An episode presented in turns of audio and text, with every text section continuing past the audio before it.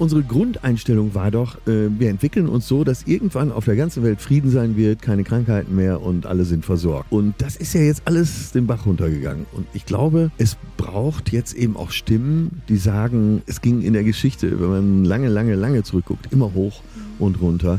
Ich weiß auch nicht, wie wir die Klimakrise bewältigen. Vielleicht gehen wir auch alle drauf, aber dann doch wenigstens, äh, sagen wir mal, einigermaßen glatt rasiert. ARD. Hallo, ich bin Eva Schulz und das ist Deutschland 3000. Hier verbringe ich jeden zweiten Mittwoch so eine gute Stunde mit Menschen aus ganz verschiedenen Bereichen, irgendwo zwischen Pop und Politik. Mein Ziel ist, diesen Leuten so zu begegnen, wie ihr sie vorher noch nie gehört habt. Deutschland 3000 soll euch, mich und meine Gäste auf neue Gedanken bringen. Weil man, wenn man jemand anderes kennenlernt, auch immer ein bisschen was Neues über sich selbst erfährt.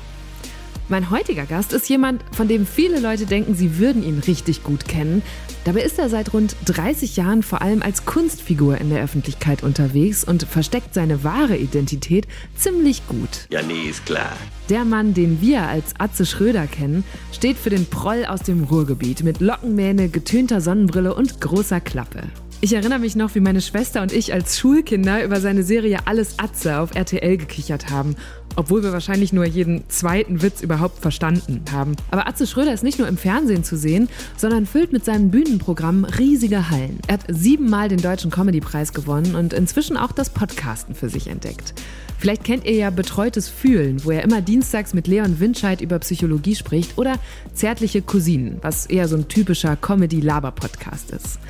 Das Interessante in Atzes Fall ist, und das ist ja eh meine These über Podcasten, dieses Medium lässt nicht so richtig zu, dass man da dauerhaft eine Kunstfigur aufrechterhält, weil man eben jede Woche so lange mit jemandem über Alltäglichkeiten redet. Und so hat sich in den vergangenen drei, vier Jahren auch Atze ein bisschen von anderen Seiten gezeigt und offenbart, wer der Mensch hinter der Rolle ist. Wusstet ihr zum Beispiel, dass er in seiner Freizeit super viel liest und Erstausgaben von Romanen sammelt? dass er gerne mal die Pyrenäen durchwandern und auf einer einsamen Insel leben würde. Oder dass er vor seiner Comedy-Karriere als Kaufmann in den Niederlanden gearbeitet hat. Über all das haben wir geredet und zwar an dem Ort, an dem das mit der Comedy für Atze erst losging, nämlich im Schmidt-Theater in Hamburg durch einen ziemlich großen Zufall. Also, hier kommt eine gute Stunde mit Atze Schröder. Viel Spaß! Hallo Atze. Ja, Eva. du, auf Anhieb erkannt. Ja, Du mich, aber ich dich nicht, muss ich gestehen. Ach, ja. Ich saß hier gerade und ich habe wirklich jeden Mann habe ich angeguckt. Okay, es ist der, es ist der. Dann kam so ein Mann mit so einem großen Schlapphut. Ich dachte, der wird sein. aber ich habe auch gedacht, ist ja interessant, dass du ohne Kostüm kommst, weil ich habe mir mal vorgestellt, du hast es immer dabei, schnell Perücke und dann verkleidest du dich Welche so wie Perücke? Superman in der Telefonzelle ich oder so. Haare heute nur kürzer, so. weil ich auf Sommer umgestellt habe und Ah. pünktlich äh, zum Haarschnitt ist das Wetter schlechter geworden. Und wo kommst du jetzt gerade her? Von zu Hause. Okay, ganz entspannt. Ich wohne an der. Außenalster und äh, mache hier alles mit dem Fahrrad. Ja. Aha. Und wir treffen uns im Schmidt-Theater. Vielleicht gehen wir mal rein, dann kann Ja. man, glaube ich, ganz gut erzählen, warum. Beziehungsweise hier muss uns jemand. Falls da einer ist. Oh, ja, es sind Leute da. Guck mal, da, das ist nämlich.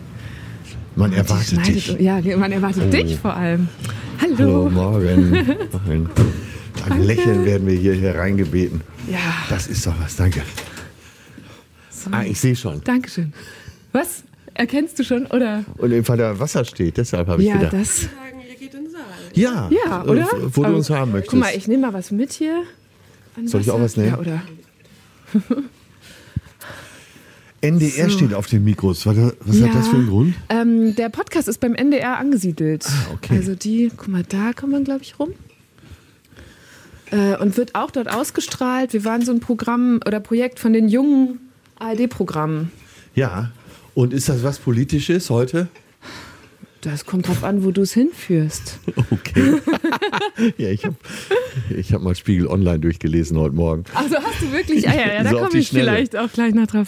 Ja, guck mal, jetzt sind wir hier Äh, ja. im Schmidt-Theater. Jetzt können wir uns eigentlich ja auch. Guck mal, willst du. Hast du, wenn du in so ein Theater reinkommst, hast du einen Drang auf die Bühne oder willst du dich schön auf so einen Plüschsessel setzen? ja, lass uns ruhig in den Sessel gehen, weil Ja? Bühne ist ja oft. Aber ich habe hier besondere Gefühle, weil hier bin ich angefangen mit Comedy. Das, und das war ein Zufall, oder? Das Dass war du ein Zufall. Ja, und damals war es auch nicht so komfortabel, wie es jetzt ist, sondern es war eine ziemliche Zeckenbude. Ja, Nadine, die hier arbeitet und hier steht, vielleicht kannst du noch mal kurz sagen, ihr habt das zwischendurch komplett abgerissen, ne? Ja, genau. Das alte Theater war so baufällig, da wuchs der Efeu durch die Decke und es regnete rein. Und ähm, ja, dann wurde 2004 wurde das Theater abgerissen und hier 2005 das neue Gebäude eröffnet mhm. mit dem quasi alten neuen Schmidt-Theater. Und es ist ja genau so, wie man sich, glaube ich, auch als Künstler so ein Theater wünscht. Ja, Herrlich. So ein schwerer Samtvorhang mit so ja. goldenen Toddeln, plüschige Sitze, roter Teppich. Ja. Aber du betrittst sowas ja sonst von hinter der Bühne. Wie lange ist das her, dass du hier diesen, diesen ersten Comedy-Auftritt hattest? Das war 92. Ah, okay. Also und auch weit so reingestolpert. Äh, es war jemand krank geworden und zwar die Mitternachtsshow sollte moderiert werden. Die Moderatorin, Moderator ist krank geworden und dann äh, ja, hat man kurzerhand uns gefragt, wenn ich sage uns, unsere Band damals, The Paul. Mhm. Du, ich habe Gitarre, Bass, Schlagzeug. Ich war der Schlagzeuger und zuständig für die Wortbeiträge. Ich habe ein Foto dabei. Oh Gott, es war ganz Da seid ja, ihr. So, oh, das ja. muss die Zeit ungefähr gewesen ja, sein, oder? Das, das haut um. Ja, so sind wir dann hier auf die Bühne gekommen. Und ich weiß, dieses Netzhemd, was du da ja, siehst. Ja, das ist also hautenges rotes Netzhemd. Das äh, würde heute schon im Bereich äh, Joy Club verordnet. Ja, man sieht eine, man sieht eine, eine Kette, trägst du noch und ein bisschen andere Locke, kann das sein? Oder war das damals ja, schon das war, äh, das war eine Billigproduktion. Ja, okay. und ich weiß noch, so sind wir dann auch die, äh, im Fernsehen gewesen. Auch beim NDR war auch einer der ersten Fernsehauftritte mhm. bei Götz Alsmann Ja, das habe ich auch gesehen. Nach Essen, Kral, da wird es auch schnell romantisch. Und äh, wenn ich meine Freundin Monika wieder sehe, dann sage ich zu ihr. Hello again. Du, ich möchte dich heute noch sehen.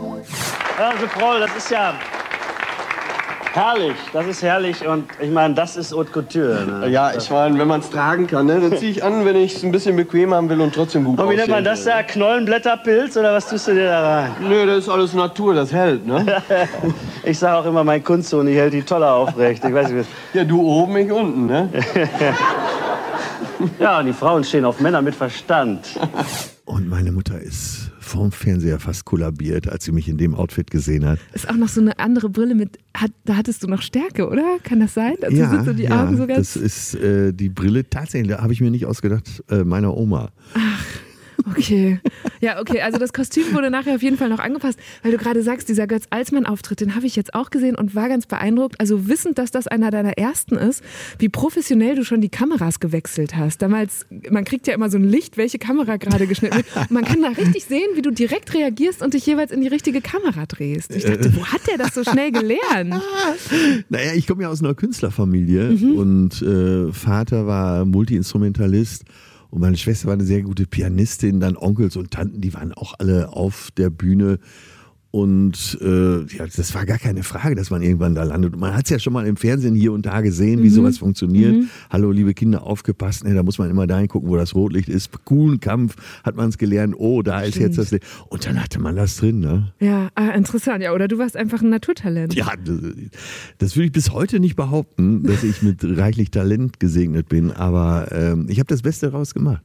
Und diese Band, die wir hier vor uns sehen, du mit deinen zwei Kollegen, du hast gerade schon gesagt, ihr hieß damals schon The Proll. Proll. Ja. Was, es scheint dich ja seit jeher zu faszinieren, so Prolls. Warum? Oder was macht überhaupt ein Proll aus? Äh, da muss ich jetzt wirklich mal überlegen. Aber meine Schwester und ich, ich habe eine ältere Schwester, mhm. ähm, wir haben uns zusammen wahrscheinlich so auf ihr geheiß, weil äh, jeder Bruder, der eine ältere Schwester hat, weiß, äh, wer das Sagen hat.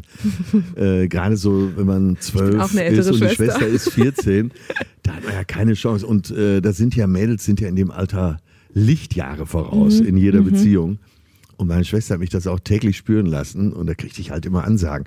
Auf jeden Fall, äh, was war die Frage? Was dich an Prolz so fasziniert so, hat. Äh, und dann hat meine Schwester sich immer über Typen gewundert, die so unmöglich aussahen, Riesenfresse hatten auf dem Schulhof und trotzdem irgendwelche Frauen drauf reingefahren sind. Und über die haben wir uns immer lustig gemacht, gemeinsam. Mhm. Und da ist so eine Faszination auch entstanden. Dann waren wir am Rande des Ruhrgebiets im Münsterland. Und so diese große Klappe des Ruhrgebiets, die hat mich immer schon sehr, sehr begeistert. Mhm. Weil es steckt ja auch eine gewisse Fröhlichkeit drin. Klar, wenn es dann umschlägt, dann wird es auch super ernst. Aber meistens ist der Ruri ja doch mit einem großen Herzen und einer Ja. großen Klappe gesegnet. Ja, bisschen spröde. Ich weiß gar nicht, ob du das weißt, aber ich komme auch aus Münsterland. Ich bin Borkenerin. das heißt, ja, okay. deswegen, das, ja freut schon- mich voll. Ja, das es ist, ist ja, anderes Ende, aber es ist Ja. tiefes Münsterland, fast Würde ich schon Holland. sagen, ja, ja. schon Münsterland für fortgeschritten. Ja, Kannst du noch Holländisch? Ähm, nee, also so dieses Smakelig und so, ne? Ja, aber smakelijk, ich finde, doorgangsverkeer, let op Akku, voor de drempels. Du kannst es. Ja, ich habe mal für eine holländische Firma gearbeitet in Horden, deswegen äh, eine Zeit lang habe ich tatsächlich ganz gut Holländisch gesprochen, aber das nur am Rande. Und was hast du für die gemacht? Ja, wohl nicht holländische Comedy.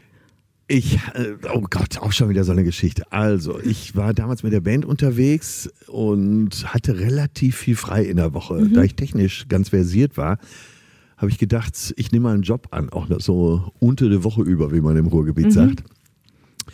Und dann habe ich da in der Werkstatt gearbeitet, die Verstärker, Lautsprecher und so weiter repariert, Mischpulte. Und dann haben die mich mal irgendwann mitgenommen zur Musikmesse in Frankfurt. Und auf der Messe hatte ich mehr verkauft als deren bester Verkäufer. und ab da war ich Verkäufer für diese Firma und war deshalb öfter eben in Horden äh, am Eiselmeer. Okay, das heißt, du hättest, wenn hier an dieser Bühne nicht dieser Zufall passiert wäre, dass du auf einmal Comedy machst, dann wärst du heute vielleicht irgendwie Topverkäufer weiter. Ja, ich komme auch immer noch rein und schaue zuerst, äh, was hängen Auf hier für Technik? Scheinwerfer, was ist, hängt hier für eine Technik. Äh, das war gerade eben mein erster Blick hier. Wirklich? Ja. Bezifferst du das dann auch im Kopf direkt oder denkst du so, oh ja, also da muss man austauschen und so viel tausend hängen hier? Naja, Oder das ist eher so ist der Respekt den anderen Verkäufern gegenüber, dass ich, wenn es so völlig überdimensioniert ist, dass ich sage, oh, also zu mir selbst, oh ja, das war ein guter. Und achtest du da auch als Künstler drauf, wenn du jetzt auf die Bühne kommst? Also du spielst ja, ich weiß gar nicht, wie viele Leute hier reinpassen, aber du spielst längst viel größere Bühnen. Ist, dir, ist da Beschallung so ein wichtiges Thema und sagst du, da, das muss so und so aussehen? Äh, ja, jetzt mische ich mich da nicht mehr ein, weil ich keine Ahnung mehr habe. So die neuen Systeme kenne ich mich nicht mit aus.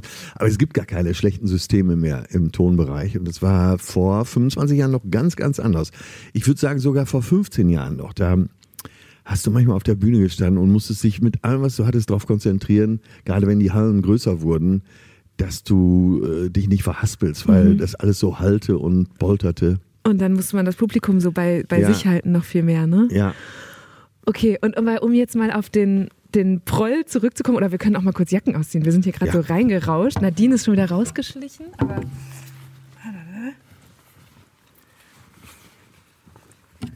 Also das, ich finde das so spannend, dass sich das dann durchgezogen hat oder also ob sich das auch zufällig ergeben hat, dass du dann Ja. aus der Band gesprungen und jetzt bist du quasi fürs Leben mit dieser einen Figur verbunden, Ja. von der du ja selber ganz unterschiedlich bist und warst wahrscheinlich. Naja, also einerseits klar bin ich damit verbunden. Ich könnte ja auch jederzeit was anderes machen, wenn ich möchte. Aber ähm, ich finde das schon ziemlich gut. Ja? Es macht ziemlich Spaß. Ja, nein, alles andere kann ich ja im Privaten ausleben. Und äh, ich schreibe auch für mich privat, aber eben nichts, was ich veröffentliche, sondern was ich einfach so für mich aufschreibe, aus Spaß an der Schreiberei. Ähm, aber diese Figur Atze Schröder, das ist schon das, was mir richtig Spaß macht und was mir am Herzen liegt. Und kannst du das, also wenn du sagst, es gibt noch so viele andere Atzes, sage ich jetzt mal, oder andere Figuren, andere Sachen, die du schreibst, du weißt, du hast eigentlich ein Riesenpublikum und trotzdem juckt es dich nie in den Fingern, die auch mal mit dir, da- diesen anderen Seiten zu konfrontieren? Nee, das habe ich nie. Ich werde ja oft darauf angesprochen, dass ich doch dem äh, Publikum eben diese andere Seite auch mal Ja. zeigen soll. Aber warum? Also ich sehe, äh, ich sehe da gar keine Notwendigkeit. Ja, ich doch- ich hätte gedacht, dass es auch so eine Ego-Sache irgendwann ist, dass man denkt, oh, die sehen mich immer nur dafür, dabei bin ich doch noch so viel mehr oder so. Nee, das habe ich, glaube ich, äh, so gar nicht. Oder vielleicht sogar, Eitelkeit hat ja nun mal jeder, aber vielleicht äh, noch etwas verstecktere Eitelkeit. Also wenn ich morgen Milliardär wäre, würde ich das auch keinen wissen lassen und würde äh, genauso rumlaufen. Mich haben immer die Leute fasziniert, die, also Männer wie Frauen, die so, äh, die das überhaupt nicht durchblicken lassen. Die viel mehr sind, als sie scheinen. Also jetzt gebe ich ja schon fast an. Äh, Vielleicht bin ich ja gar nicht mehr, als ich scheine.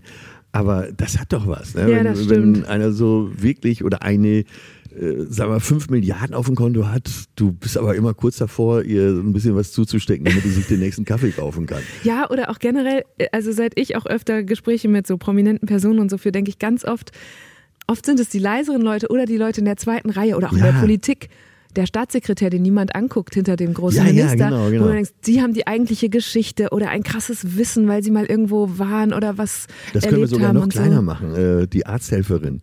Ja. Oft haben Ja. die wesentlich mehr Ahnung Ja, als der Oh Gott, Halbgott ja in das Weiß. stimmt.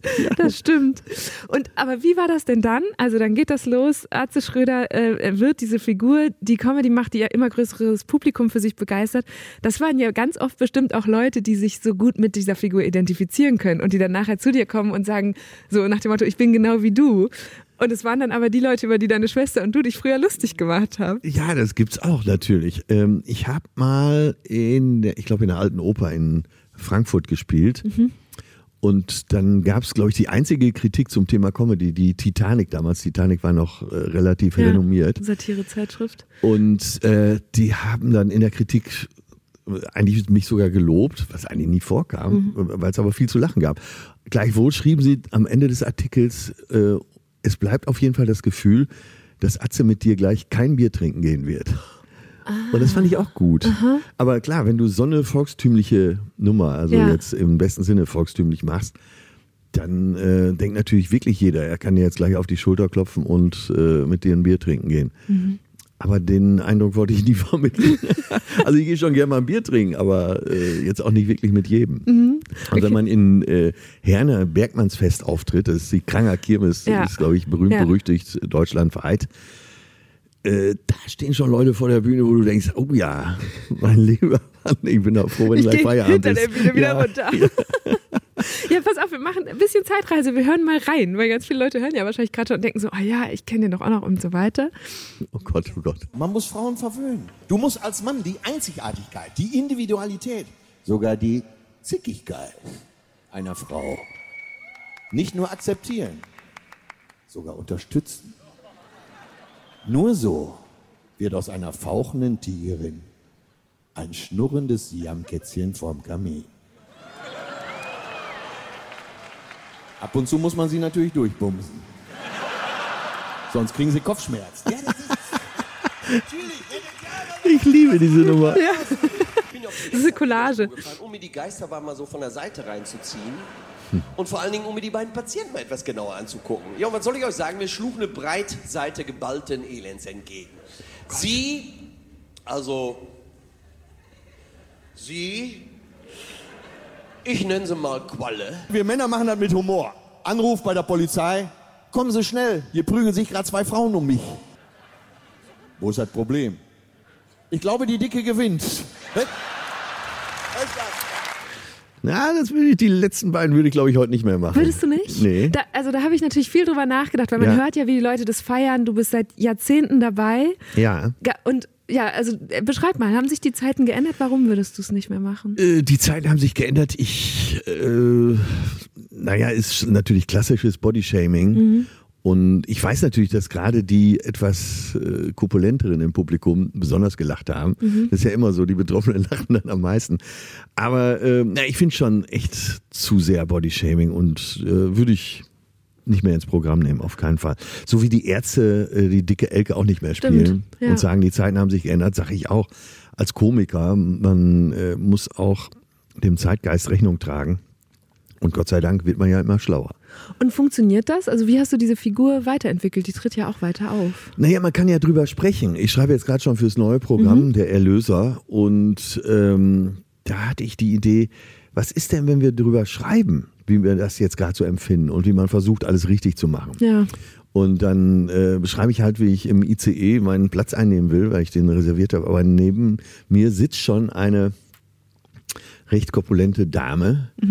Und dann, äh, dann sinniere ich so, ach nee, darf man, darf man nicht mehr sagen. ne? So, äh, da sitzt jemand, der halt ein bisschen mehr Raum einnimmt und dann äh, kennst du ja dann selber, wenn du aus Münsterland kommst, mit leichten Touch zum Ruhrgebiet. Wenn du in größerer Runde bist, und dann, ich glaube, da müssen wir uns alle nichts vormachen. Du sagst zum Beispiel, die Ricarda Lang hat jetzt das und das gesagt. Und deine Eltern sagen zum Beispiel, äh, wer? Dann sagst du, ja, äh, die Dicke von den Grünen. Dann weiß sofort jeder Bescheid. Und ähm, man macht das in kleinen Kreis und es ist natürlich nicht richtig, aber äh, es passiert. Mhm. Und das heißt, ich habe mir das auch durchgelesen, dass an, der Ankündigungstext für den Erlöser, so heißt ja das Programm auch, äh, da steht, wir möchten erlöst werden, denn wir sind alle schuldig. Konsum, Urlaub, Party, Drogen, Netflix und Bayern München äh, befreien uns nicht dauerhaft vom permanenten Gefühl der Ohnmacht. Also da steckt ja. das ja auch ganz doll drin, was wir ja, gerade machen. Ja. Ähm, wir fühlen uns ständig auf der falschen Seite, obwohl wir doch alles richtig machen wollen. Äh, dein Programm befreit das Publikum von der Last des Zeitgeistes, zwei Stunden voller Ablass, zwei Stunden ohne Schuld. Ja. Und da ich gedacht, oh, da steckt so viel drin von dem, was uns, glaube ich, die letzten Jahre intensiv ja, beschäftigt ja, und was ja auch die Comedy und Humor sehr stark äh, verändert hat. Also ja, ich stelle es mir ganz schwer vor, dass mit dem alten Publikum, das vielleicht zu dir kommt und sagt, oh, ich will noch mal zwei Stunden, aber in dieser alte Zeit, wo das alles leichter war, äh, dann zu verhandeln. Ja, und darum geht's ja auch, dass alle diesen Druck verspüren. Äh, einmal durch die Pandemie, äh, das hat ja was mit uns gemacht. Wir wissen nicht ganz genau was. Und alle, mit denen ich spreche, sagen, naja, es ist so ein leichtes Grummeln mhm. äh, im Stammhirn, wo man denkt, äh, warum kann es nicht einfach so sein wie früher? Dann fühlen sich alle so schuldig. Jetzt ist gerade das Creator Festival in Köln. Da sind so alle möglichen internationalen Speaker von Tony Robbins ah, okay. über Laura Marilina Seiler. Ja, oh ja, war auch schon hier im Podcast. Bis hin zu äh, Steffi, äh, das innere Kind, Stahl. Äh, und viele Speaker sind auch so auf einem positiven Weg. Zum Beispiel eben auch Laura Marlina Seiler, die sagt, du bist mhm. okay, so wie du bist. Aber viele Speaker und Coaches sagen, äh, du brauchst ein anderes Mindset. Äh, du musst dich verändern. Ne, hier zehn Punkte. Das ist wie so eine du, neue Religion, ja, finde ich. Und das ist das, was ich mit dem Programm erst machen will, äh, dass ich eigentlich sage, ihr seid alle völlig okay. Ihr, ihr braucht eigentlich gar keinen Erlöser.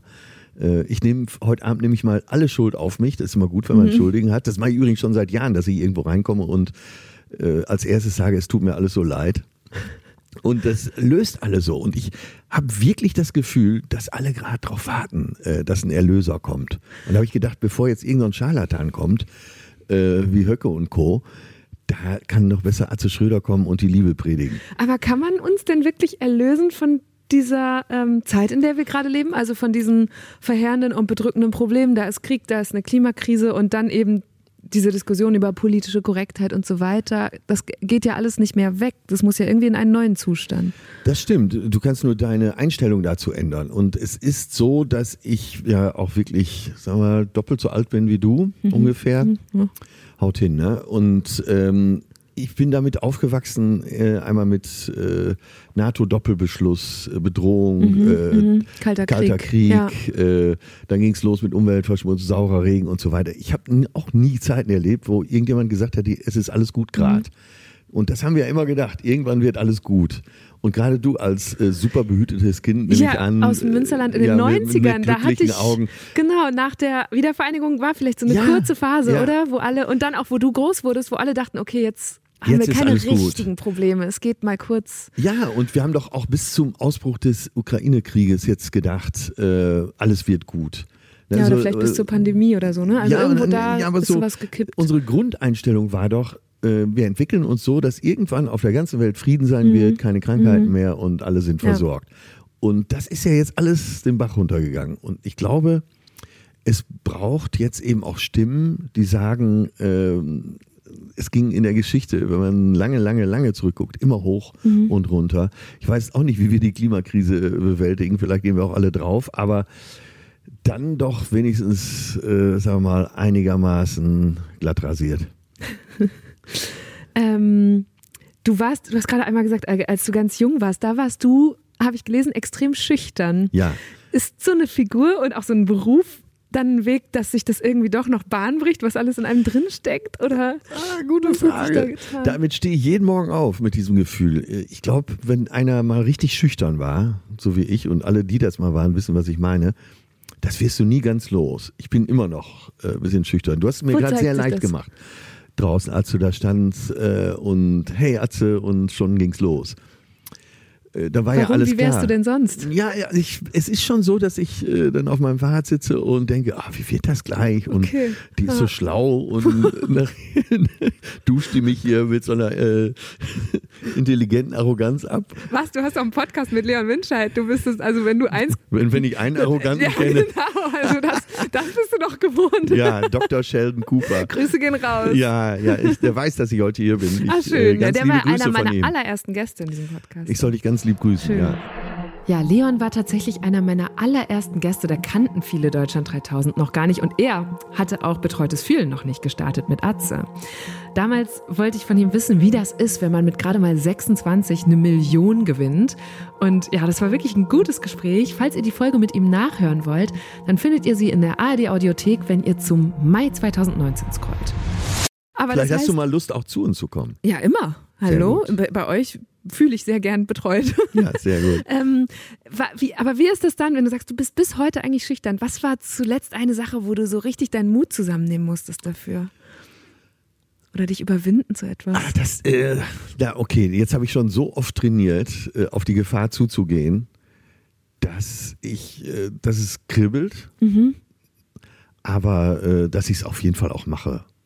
Und äh, dass ich da auch nicht zögere. Nein, nein, äh, also da könntest Guck du mal, mich, aber dann bist du gar nicht mehr so schüchtern. Ja, wer weiß, wer weiß. Also, aber es kribbelt ja immer noch. Ja, aber das ist ja was Gutes. Das macht einen doch so wach, für dass man jetzt gleich was erlebt. Ja, aber es gibt ja Leute, die haben überhaupt keine Bedenken, gar kein Fragezeichen. Mhm. Und dazu gehöre ich nur wirklich nicht.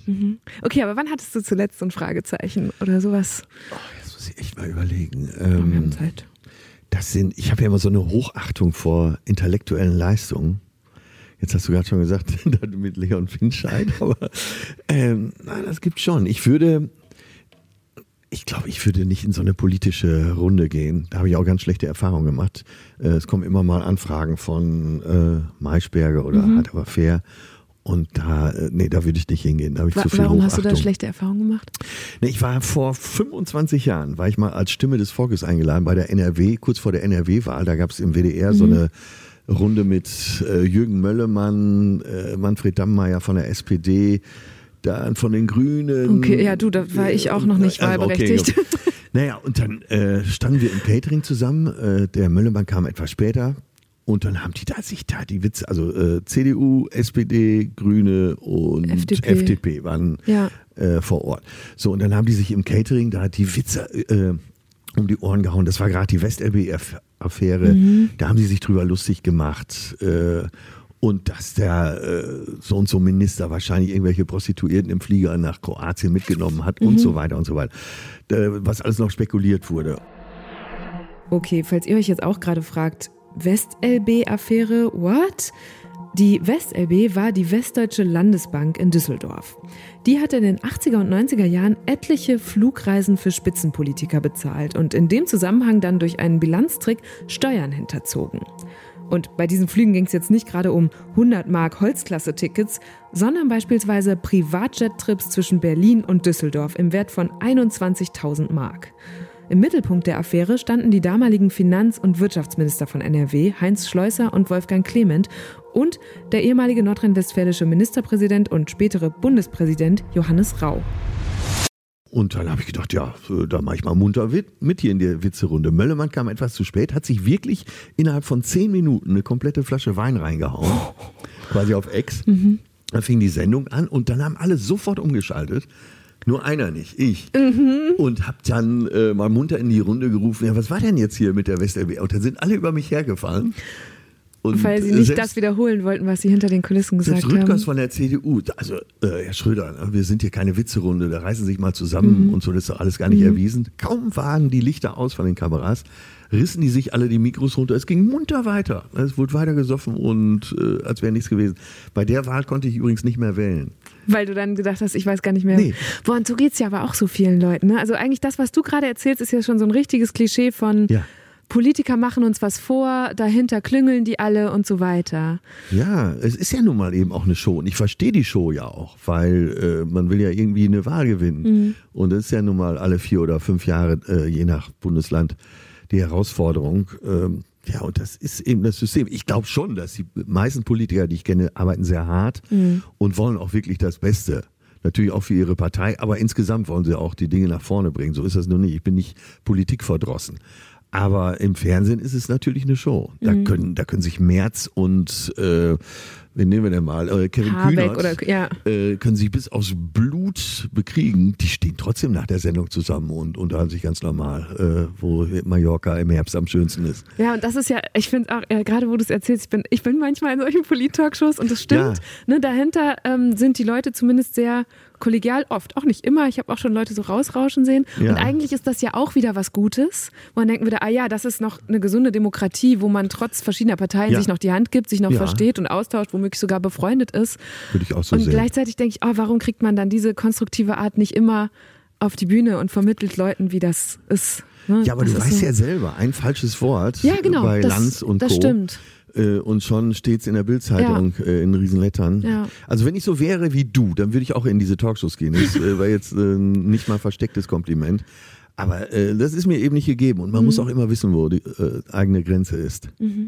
Ähm, du hast aber, weil ich bin gerade nach innerlich beim Mut und ich habe ein bisschen umgehört äh, über dich bei Leuten, die dich kennen. Und einer hat gesagt, und das fand ich interessant, weil das habe ich bisher noch nicht mitbekommen von dir, der ist auch jemand, der, der Atze, der eine große Freude daran hat, andere Leute in die Scheiße zu Ja, reiten, ja. sie zu Unsinn anzustiften und zu animieren, sich zum Idioten zu machen. Ja. Warum? Kannst du mal ein Beispiel geben, wo du das mit jemandem gemacht hast? Ach, das hatte ich schon früher auf dem Schulhof. Ich habe mich eigentlich wenig selbst geprügelt äh, und habe immer eher Leute animiert, überredet, so nach dem Motto, guck mal, der ist, der ist doch total bescheuert. Außerdem hat er das und das gesagt. Äh, dann konnte ich da schön zuschauen. Ja, bis heute habe ich Spaß an der Eskalation, äh, solange ich so Zaungast bin. Ah ja, also der Und- schüchterne zündelt so vom Rand. Z- äh, und Zündel. Und ich kann mir schon denken, wer dir das verraten hat oder wo du das her hast. Äh, Mein, eines der prominenteren Beispiele war Waldi Hartmann, Mhm. der Sportmoderator der ARD, der Mann für sowohl fürs Grobe als für jede Sportart. Also vom Fußball bis Boxen war ja immer alles dabei. ja. Und den habe ich mal irgendwann an der Theke überredet, weil er also eine Story nach der anderen raushaut. Äh, sehr männerlastig, so Manspreading äh, in verbaler Form. Und den habe ich überredet, mal als Stand-Upper loszuziehen. Und dann äh, ist er ist ja mit einem sehr, sehr gesunden Selbstbewusstsein ausgestattet und dann hat er angefangen bei Stefan Raab bei TV Total. Und Wirklich? Ja, und wenn ihr jetzt alle eingibt, äh, Waldi Hartmann TV Total, dann werdet ihr einen achtminütigen Ausschnitt sehen, wo keiner lacht. Aber Aber du lachst gerade schon, während du das Ey, erzählst. ja, das ich- ist ja ja, richtig ich hab- fies, Atze. Ja, ich weiß, aber äh, so eine Seite hat ja irgendwie auch jeder. Was ist dann passiert? Also als der von der Bühne gekommen ist und Äh, gemerkt Waldi hat, hat tatsächlich die Tournee gemacht. hat er wirklich? Ja, Also nicht nur ja. den einen Auftritt? Nee, der hat eine Tournee gemacht und danach äh, ist das Ganze so im Sande verlaufen. Okay, und du hast nie einen richtigen Vorwurf gehört? Oder? Also, Doch, ich weiß gar nicht, ob ich das hier erzählen kann. Ich versuche mal schnell die Geschichte im Kopf glatt zu bügen, bügeln, dass man's. Also ich habe ihn irgendwann wieder getroffen im Sofitel in München. Da saß er mit seiner Frau am Tresen und er, äh, ja, ja, er war schon ein paar Stunden in der Bar. Und sah mich, wusste gar nicht mehr ganz genau, wer ist dieser Mann. Und wollte aufspringen, um mir was auf die Fresse zu hauen. Hatte aber vergessen, dass er sich mit seinen Füßen unten im Barhocker eingehakt hatte. oh nein. Und als seine Frau ihm wieder aufhalf in den Hocker und er die nächste Runde bestellte, hatte er mich komplett vergessen. Und dann bist du gerade so entgangen. Denn Ja, ja, da bin ich der gerechten Strafe nochmal entgangen. Ich, ich habe in diesem Podcast auch immer entweder oder Fragen dabei. Damit können wir doch jetzt mal weitermachen. Äh, die erste ist sogar eine Quizfrage. Wovon gibt es in Deutschland mehr, Schröder oder Schulz? Oh, da würde ich Schuld sagen. Das ist richtig. Ich bin auf Platz 9 und du bist auf Platz 17 Ah, okay. bei den bundesweiten Nachnamen. Das habe ich mich aber auch gefragt. Das Atze Schröder ist ja beim deutschen Patent- und, was ist es, Markenamt Ja. als Wortmarke eingetragen. Kriege ich dann Probleme, wenn ich wirklich Atze Schröder heiße und der zweite oder dritte Atze Schröder in Deutschland bin? Äh, nee, das nicht. Nur wenn du das. Äh, Aber wenn ich jetzt ein T-Shirt von mir drucke. Ähm, also da weiß ich die genaue Rechtsprechung nicht, aber wenn du, sagen wir mal, so im, im Bereich Comedy, Kabarett äh, was machen wolltest, dann würde ich das sicher untersagen. Interessant. Weil mit Aber dem es gibt Namen, ja auch Herr Schröder, der äh, diesen stimmt. Lehrer macht ja, auf der Bühne. aber der darf das. Oder habt ihr euch da schon mal... Wir haben uns letztens sogar noch getroffen auf einem Festival und ich finde es hochamüsant. Okay, gut. Ja. Also da, gut. Solange er sich nicht Atze nennt, darf er weitermachen.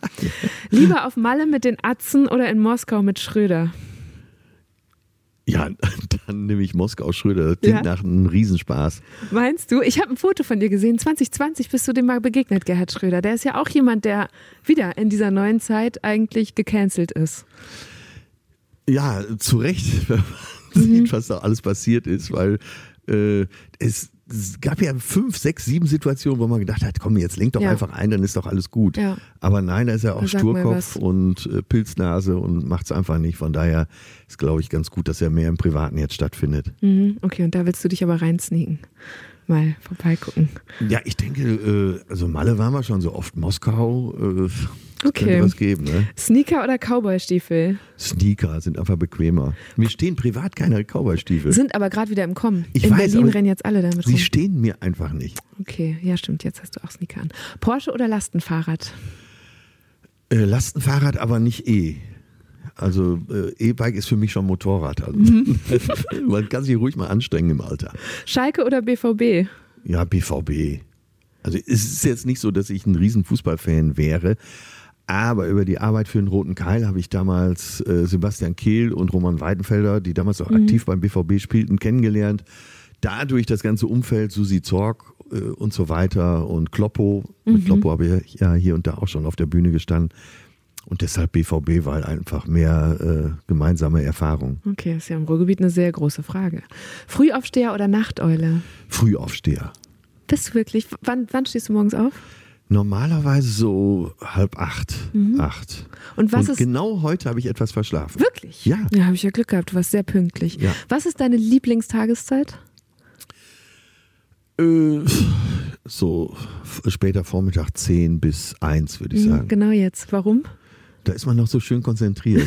Das ist noch Stimmt, nicht, danach ist noch nicht so an. diffus. Okay, also ich habe jetzt quasi deine, deine Top-Tageszeit Ja, ja, passt erwischt von der total gut. Aufmerksamkeit. Bücher sortieren, alphabetisch oder nach Farbe? Äh, eher so nach Themen, würde ich sagen, und nach Autoren, ja. Okay, gut. Da, ja, dann, dann ich nehme alphabetisch, aber du, also ich habe eh nur noch eine, das, heißt, sonst hättest du auch den Joker ziehen können. Lieber überschätzt oder unterschätzt werden? Unterschätzt.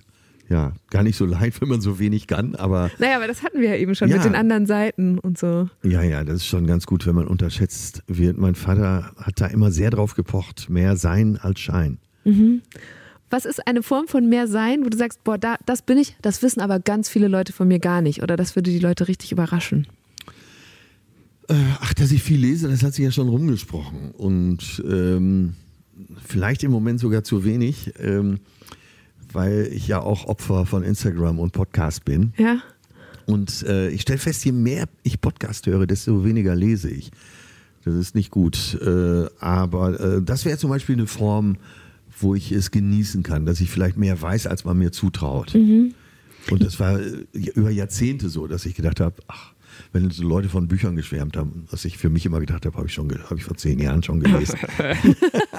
Was, was bist denn du für ein Leser? Also liest du eher Romane oder Ja. pumpst du dich so mit, ah, okay. Nee, ich lese nicht ein Sachbuch. Meine Freundin liest nur Sachbücher. Ekelhaft. Und bist du dann, hast du so, liest du immer einen Roman und bist dann für ein paar Tage oder Wochen in einer Welt oder liest du drei parallel und überall liegt ein aufgeschlagener? Aber wie muss ich mir das vorstellen? Also es Oder kommt bist drauf du so an. ein E-Book-Reader? Äh, auch, Typ? ja. Ich habe sogar eine Zeit lang, wenn, dann bin ich ja immer sehr äh, konsequent, alle Bücher weggeworfen. Nach dem Lesen? Ja, Das macht ja niemand. ja, beziehungsweise ich habe sie da liegen lassen, wo ich gerade war. Ach so. Ich, Ja, äh, weil, eigentlich, ich- man hat ja auch das Gefühl von euch, stellt mir wie so eine Trophäe ins Regal dann zu Hause. ja, ich hatte eine Zeit lang tausende von Büchern Mhm. zu Hause stehen, hatte so diese typische Bücherwand im Wohnzimmer. Und da habe ich irgendwann gedacht, was ist das für ein Blödsinn? Was ist das für ein Materialismus? Weg damit. Und dann habe ich mit meinem Patenkind die äh, auf dem Flohmarkt verkauft. Äh, der Ertrag alles für sie. Und ab da bin ich dann angefangen, äh, Bücher nicht mehr zu sammeln, sondern äh, einfach äh, sie durchzulesen, wegzulassen. Dann hatte ich eine Phase, wo ich alle beschimpft habe, die gelesen haben äh, im- echten Buch, weil ich selber ein Kindle hatte, weil ich gesagt habe, äh, wenn sie kam mit Haptik und Geruch, da habe ich gesagt, dann kauf dir einen Hund. Und mittlerweile habe ich aber so meine Lieblingsbücher wieder nachgekauft als Hardcover, wenn es ging. Ähm, und wenn es ging, auch Erstausgaben. Und habe die im Regal stehen. Das sind dann aber nur so 30 Bücher. Zum Beispiel. Und warum sind Erstausgaben so wichtig? Äh, ja, eben diese Geschichte, die da drin steckt. Und dass man da noch nicht wusste, ob es ein Erfolg wird oder nicht. Und, und, und dann- die riechen dann ja auch anders. Also doch. Äh, ja, ja, genau, genau, genau. Ich habe ja auch keinen Hund mehr.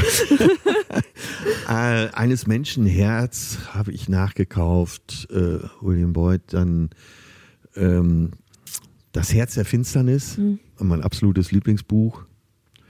Äh, Empfehlung für alle, ist auch gar nicht so dick, kann man schnell lesen. Mhm. Ist quasi die Grundlage für Apokalypse Now, für den Film.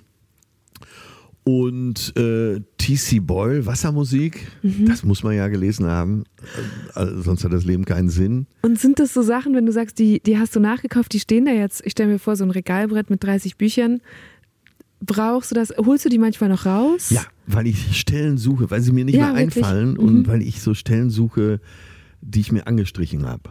Was ist der Anlass? Komm, ist man dann so in Gedanken, oh, ich muss mir das nochmal durchlesen? Oder wann, wann bist du da zuletzt an dieses Bücherregal gegangen?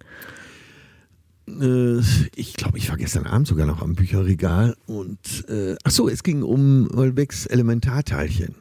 Und da suchte ich die Stelle, wo er über äh, die Frau über 40 sprach. Wenn ich das jetzt hier zitieren würde, wäre das das Ende deines Podcasts. Okay, ja, ich, hab, ich verstehe auch diese Begeisterung für diesen Autor nicht.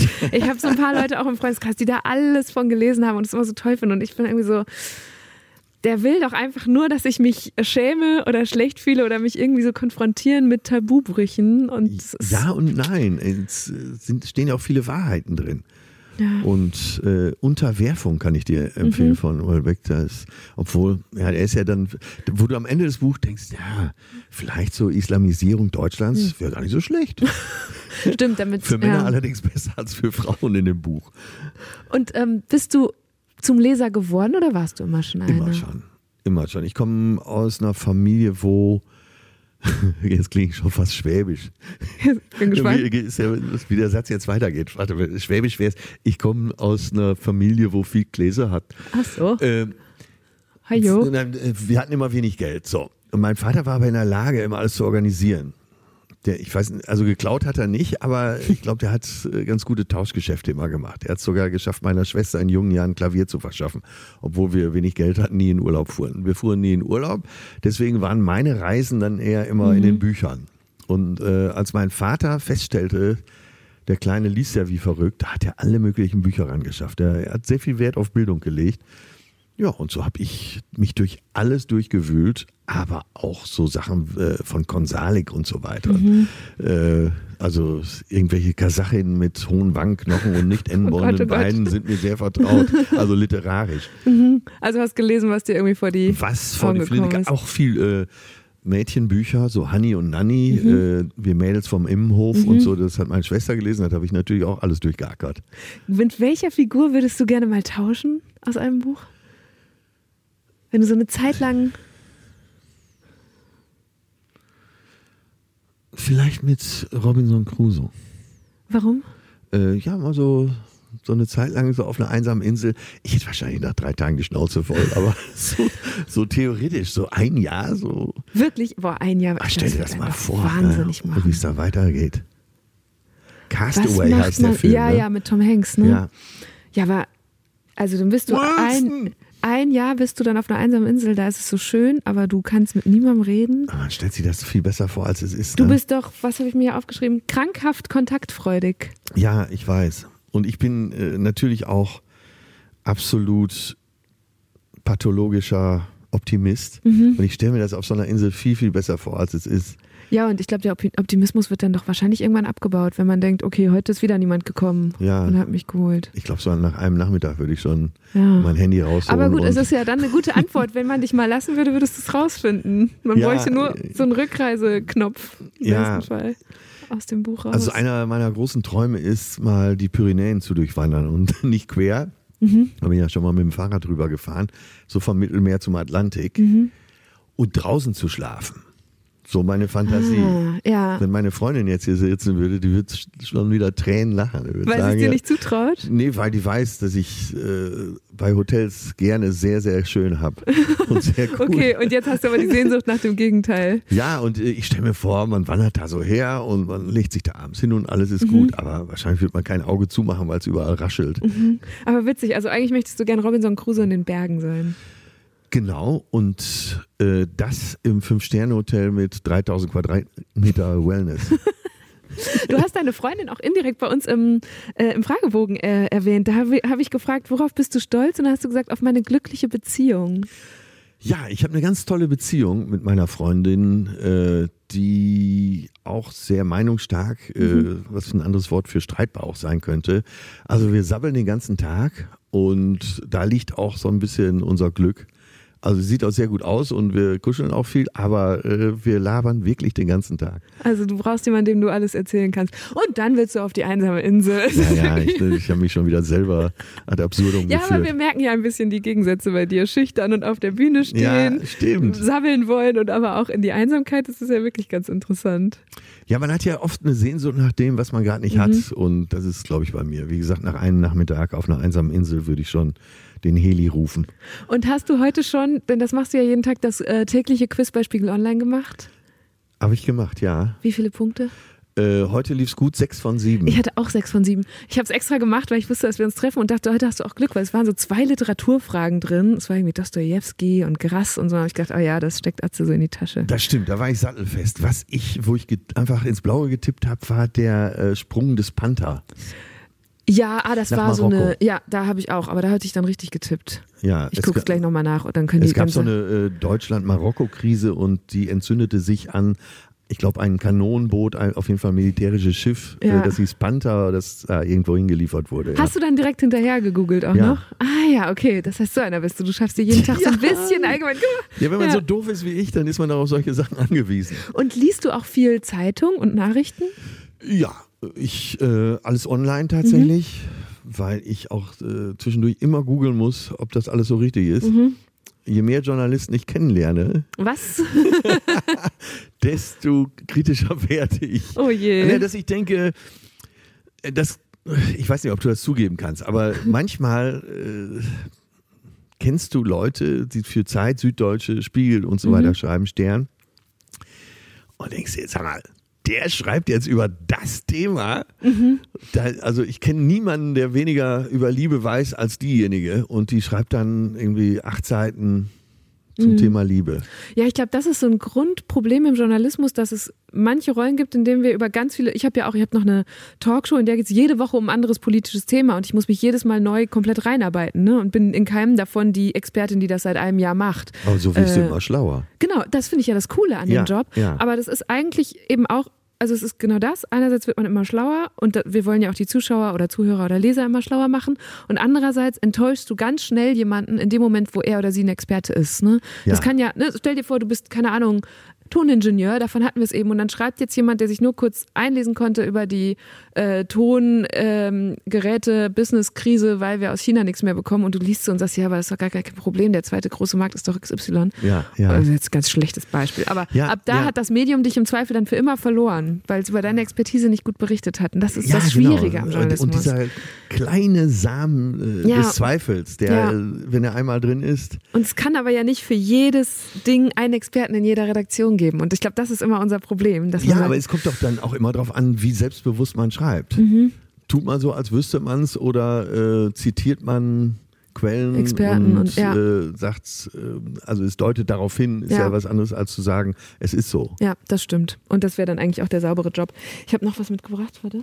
Das wird ein guter Wissenschaftler, das habe ich ja bei Leon gelernt, auch immer so machen, dass Mhm. das er sagt, äh, der aktuelle Stand ist eben Ja. so, aber wer weiß, was morgen ist. Das ist auch für Journalisten manchmal richtig anstrengend, dass Wissenschaftler immer sagen, also die möchten sich selten richtig festlegen. Die sagen immer, ja, einerseits, aber andererseits ist die Datenlage auch noch so und in diesem einen speziellen Fall haben wir es auch noch nicht getestet und das ist natürlich korrekt, aber ist dann immer, dann müssen wir Journalisten es immer oft so übersetzen. Ja, ne? Und ja. das macht es schwer. Guck mal, ich habe hier mitgebracht ein Spiel, das äh, mache ich ab und zu mit meinen Gästen, das ist das Schlagzeilenspiel. Hier sind Schlagzeilen drin. Ach so, ich dachte, in dieser jetzt Tasche. Koks. Nein, so, zieh mal raus und Ja. ich weiß, es ist sehr bunt gemischt. Das sind so kleine mal, Briefchen, die äh, szenetypisch aussehen. Ja. Okay, da kenne ich mich nicht so aus, aber das stimmt, wir sind auf dem Kiez. Was steht da? Hände sind viel schwerer, als wir denken. Was? Was wiegen eigentlich unsere Hände im Schnitt? 400 Gramm, aber sie fühlen sich meistens viel leichter an, schreibt Deutschlandfunk Nova. Okay, wer hat das gewogen? Äh, irgendjemand in Nordkorea, würde ich sagen. Oh Ne? Gott. okay, super ja, random. Jetzt wissen wir das auch. Pro Hand. Obwohl, es gibt ja, es gibt ja Männer, die haben Hände wie Schaufel. Ja, das stimmt. Die, Wo du ja, denkst, oder die äh, sich dann so hochheben beim Handschlag. Ja. Okay. Das, äh, da Das ist letztens noch gedacht, als äh, so ein Klempner zu uns kam, weil die Wasserspülung der Toilette nicht ging und der hatte wirklich so riesen Klodeckel. Und bei diesen neuen äh, Spülungen, da hast du ja oben so eine kleine Öffnung, wo selbst ein Gynäkologe sagen müsste, äh, da komme ich nicht ran. Und dann hat er es aber hingekriegt mit diesen Ogergriffeln. Ja. Und die Hände von dem wogen mit Sicherheit zwei Kilo pro Stück. Ja, ist, er ist Meister seines Fachs, würde ich sagen. Absolut. Ich bewundere diesen Mann. Ich hätte ihn fast geküsst. Noch eine. Dieses Kleine ist aber schon wieder. Ich habe meine Lesebrille nicht drauf. Ja, du musst es Äh, gerade schon so weit so ein- weghalten, ne? Ja, ich, wenn ich es weit weg habe, sehe ich, dass da ein Zettel ist. Ach so, so musst du. Pass auf, ich habe hier auch was Kleines. Ich lese vor. Politikwissenschaftler der Union gelingt es nicht, Substanz anzubieten. Das ist das Zitat. Viel Kritik erntete der CDU-Chef Friedrich Merz für seine Aussage, seine Partei sei eine Alternative für Deutschland mit Substanz. Ja, das ist gerade diese Riesendiskussion. Ja, ach ja, man ist ja. Aber wir könnten ja jetzt alle Parteien durchgehen und wir, du würdest äh, bei jeder Partei jemanden finden, äh, auf den du die gleichen Attribute verwenden könntest, äh, spöttisch wie auf Friedrich Merz. Und äh, ich glaube auch wirklich nicht, dass Friedrich Merz äh, dem Ganzen so gut tut. Meine persönliche Meinung, klar. Aber vielleicht führt er dazu, dass die CDU sich jetzt irgendwann mit so einem Knall erneuert. Das, äh, es muss ja eine nächste Generation da geben. Ja. Es kann ja nicht sein, dass wir seit 30, 40 Jahren immer dieselben Köpfe bei der CDU sehen. Äh, Also rein biologisch muss ja mal was Neues kommen. und musste sich erneuern. Ja, aber dieses, ich finde ganz spannend, dass das jetzt gerade wieder so aktueller wird, dieses Ringen um Abgrenzung von der AfD ähm, und wie geht man mit Rechtspopulisten um. Und dafür wird er gerade auch sehr kritisiert, dass die Leute immer sagen, Ja. der fischt da am rechten Rand, aber am Ende wählen die das Original. Die da Ja, vor allem, wie soll das funktionieren? Es wird doch kein AfD, klassischer AfD-Wähler sagen, äh, ach ja, okay, ja, dann gehe ich zur CDU, wenn die jetzt auch dafür sind, dass sich im Freibad nicht mehr geprügelt wird. Ja, ja da, ach, die Freibäder sind eh, da kamen doch jetzt auch Statistiken, dass die Gewalt eigentlich abgenommen hat und sie wird aber so.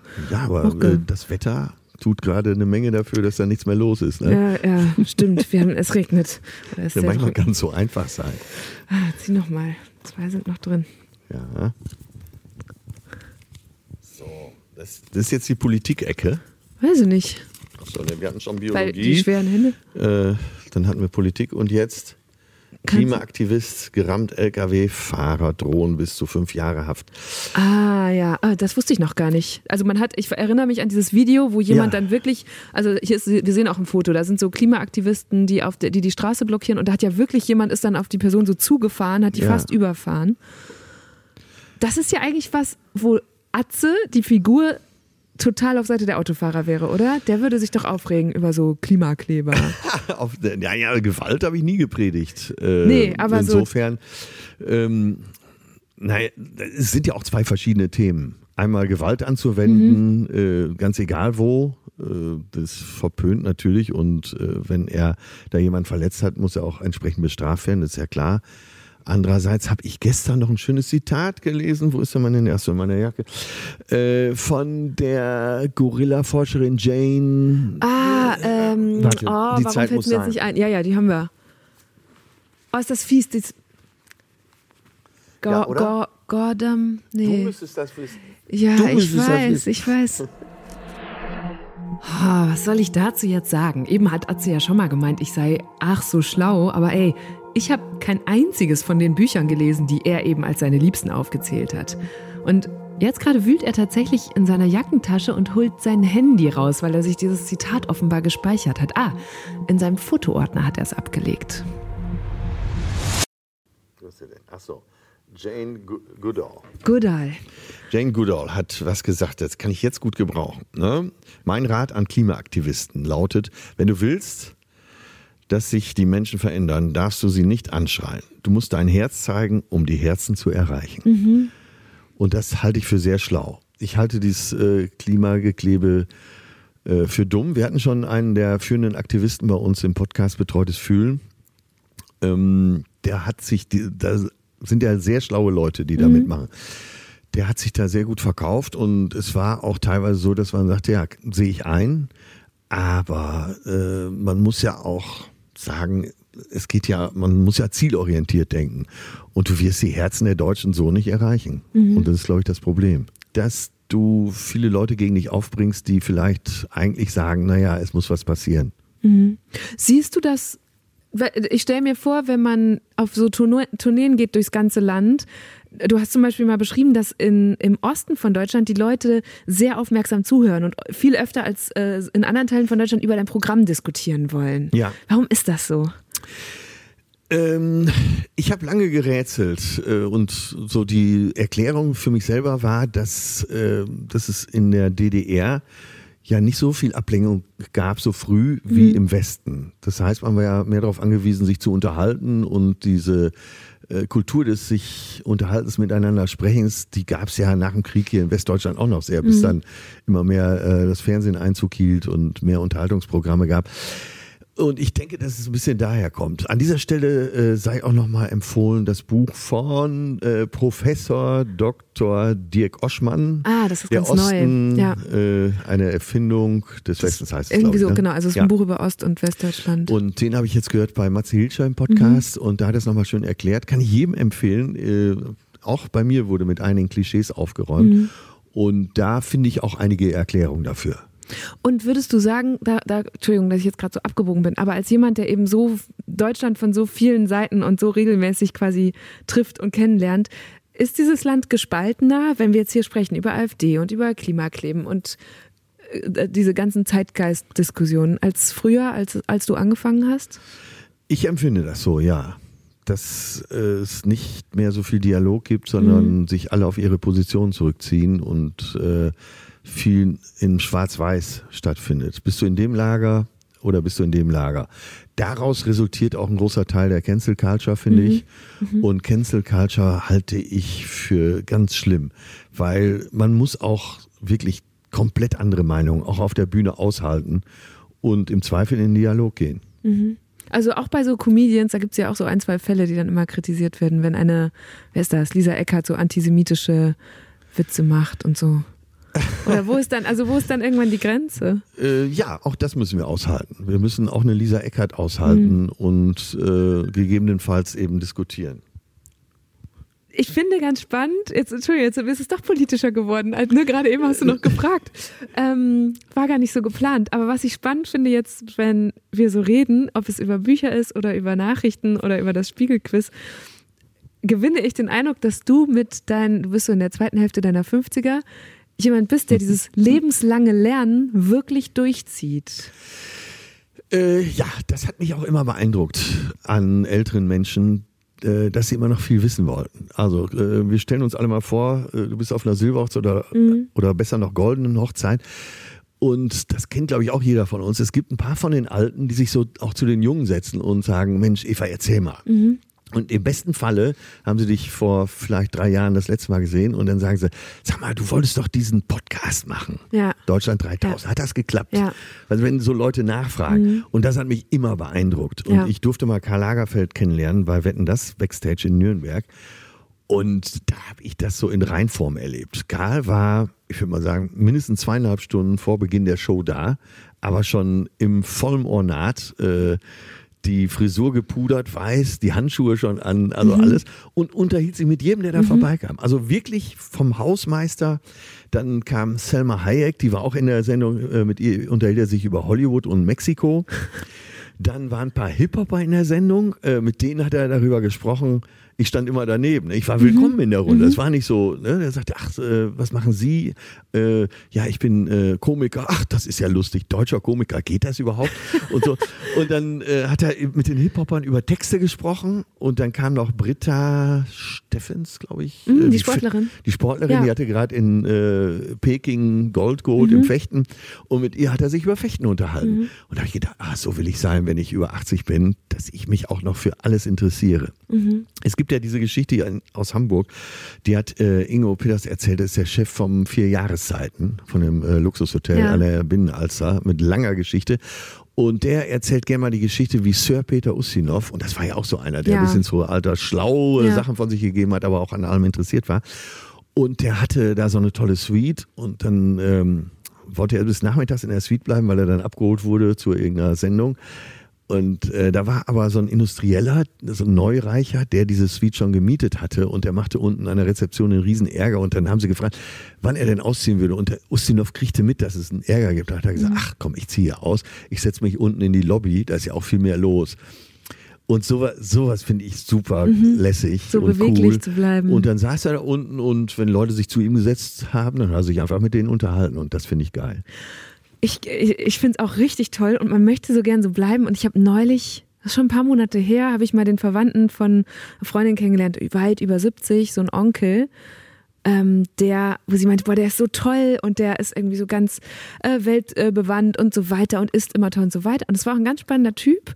Aber ich habe danach gemerkt, wir waren da mit dem Essen, der hat keine einzige Frage gestellt. Ja, schlimm. Und da hatte ich so den Eindruck, und gleichzeitig habe ich irgendwie gedacht, konnte ich es ihm auch verzeihen, weil ich dachte, boah, vielleicht in dem hohen Alter, vielleicht erzählt man dann eben noch seine Geschichten, aber da ist gar nicht mehr so Speicherplatz für noch was Neues oder man wird so ein bisschen müde. Und gleichzeitig geht es mir genau wie dir, dass ich denke, nee, hoffentlich bleibe ich so neugierig. Ja. Ne? Aber ich konnte es ein bisschen verstehen, dass man vielleicht im Alter nicht so ist. Als mein Vater gestorben ist mit 87, hatte er an seinem Bett den Spiegel aufgeschlagen liegen, also das Nachrichtenmagazin. Und die Seite war allerdings über Currywurst. wirklich? Ja, wirklich wahr. Oh, das ist aber schön. Ja, mein Vater hat sich auch für alles interessiert und hat auch wirklich dann immer nachgefragt bei Cousins, Cousinen, Mensch, äh, was ist denn daraus geworden? Du wolltest doch das und das schreiben, ähm, kann man das mal lesen und so, ja. Ah, das finde ich interessant. Auch diese, also das heißt, die Neugierde wurde dir eigentlich vorgelebt. Ja, ja.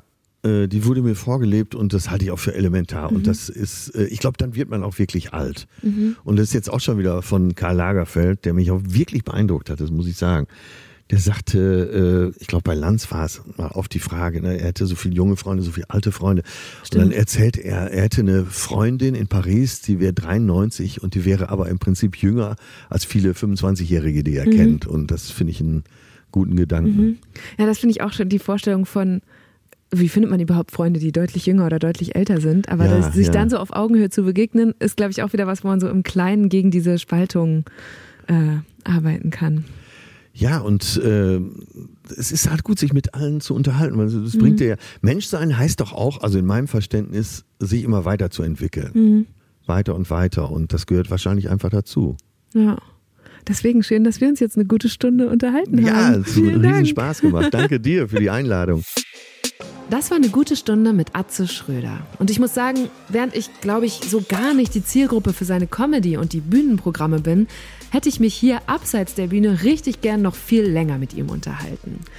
Ich habe Atze als unheimlich nett und zugewandt erlebt und fand das cool, an so vielen Stellen im Gespräch zu merken, für was er sich alles interessiert und wie er sich neues Wissen drauf schafft. Ob es die Bücher sind, das tägliche Quiz von Spiegel Online oder die Screenshots auf seinem Handy. Diesen Vorsatz, ein Leben lang neugierig zu bleiben, den teile ich mit ihm. Und nicht zuletzt deshalb mache ich ja auch diesen Podcast. Falls euch diese gute Stunde gefallen hat und ihr vielleicht auch die ein oder andere neue Seite an Atze Schröder entdecken konntet, dann gebt uns doch gerne 5 Sterne in eurer Podcast-App. Das hilft dabei, dass noch mehr Leute Deutschland 3000 entdecken und ich vielleicht auch endlich ein paar von den Gästen gewinnen kann, die schon lange auf meiner Wunschliste stehen. Mein Name ist Eva Schulz und ich verabschiede mich jetzt in die Sommerpause. Wir setzen für ein paar Folgen aus und kehren am 18. Oktober zurück. Dann habe ich in einer Folge gleich zwei Gäste auf einmal zu Gast und auf die freue ich mich jetzt schon richtig doll. Markiert euch also am besten direkt den 18. Oktober im Kalender, stellt euch eine Erinnerung ein oder folgt mir und Deutschland 3000 auf Instagram, denn da gebe ich natürlich auch direkt Bescheid, wenn die neue gute Stunde erscheint. Und falls ihr zur Überbrückung so über den Sommer noch einen Podcast-Tipp braucht, dann kommt hier was Neues aus der ARD Audiothek. So, warte mal. Flugmodus. Und los geht's. Wie ergeht es Jugendlichen, wenn sie eine Woche lang auf ihr Smartphone verzichten müssen? Und was kann man davon lernen? Darum geht es in diesem Podcast. mein Handy eigentlich immer dabei. Ich würde es irgendwie sogar als Teil von mir schreiben. Ich würde mein Handy für mich persönlich als so ein Unterhalter bzw. Freundschaft eher sehen. Benutze es dann halt auch dementsprechend oft. Fast wie eine Sucht. Flugmodus. Vier Jugendliche. Ohne Handy. Mein Name ist Greta Taubert. Ich bin Autorin und lebe in Leipzig. Mir sind vier Tagebücher in die Hände gefallen von Dresdner Jugendlichen, die eine Woche lang ihr Handy abgegeben haben. Und zwar an ihren Lehrer. Ich habe mich sehr auf das Experiment gefreut, da es für mich das erste Mal war und ich gespannt bin, was sich in meinem alltäglichen Leben so verändert. Mir fehlt das Internet ein bisschen. Mir fehlt eine Aufgabe. Das Gefühl, etwas vergessen zu haben. Und das ist ein wirklich sehr unangenehmes Gefühl. Wie haben Sie diese Tage erlebt? Was hat es mit Ihnen, Ihren Freundschafts- und Familienbeziehungen, ja, Ihrem ganzen Alltag gemacht? Wir bekommen einen Einblick in die Welt der Schülerinnen und Schüler. Ja, fast wie durch ein Schlüsselloch. Und nicht nur das. In diesem Podcast geht es auch um die größeren Fragen dahinter. Warum ist es so schwierig, das Telefon mal längere Zeit wegzulegen? Wofür brauchen wir das Smartphone eigentlich wirklich? Und benutzen wir unser Handy oder benutzt das Handy uns? Flugmodus. Vier Jugendliche. Ohne Handy. Ein MDR-Podcast in sechs Teilen. Ab 29. Juni in der ARD Audiothek. Und überall, wo es Podcasts gibt. So, das war's von mir. Ich wünsche euch einen fabelhaften Sommer. Bis bald. Deutschland 3000, eine gute Stunde mit mir, Eva Schulz, ist ein Podcast von Enjoy. Redaktion Isabella Huber und Konstanze Tönnissen. Produktion Isabella Huber. Social Media Lena Link. Und das Sounddesign kommt von Soundquadrat.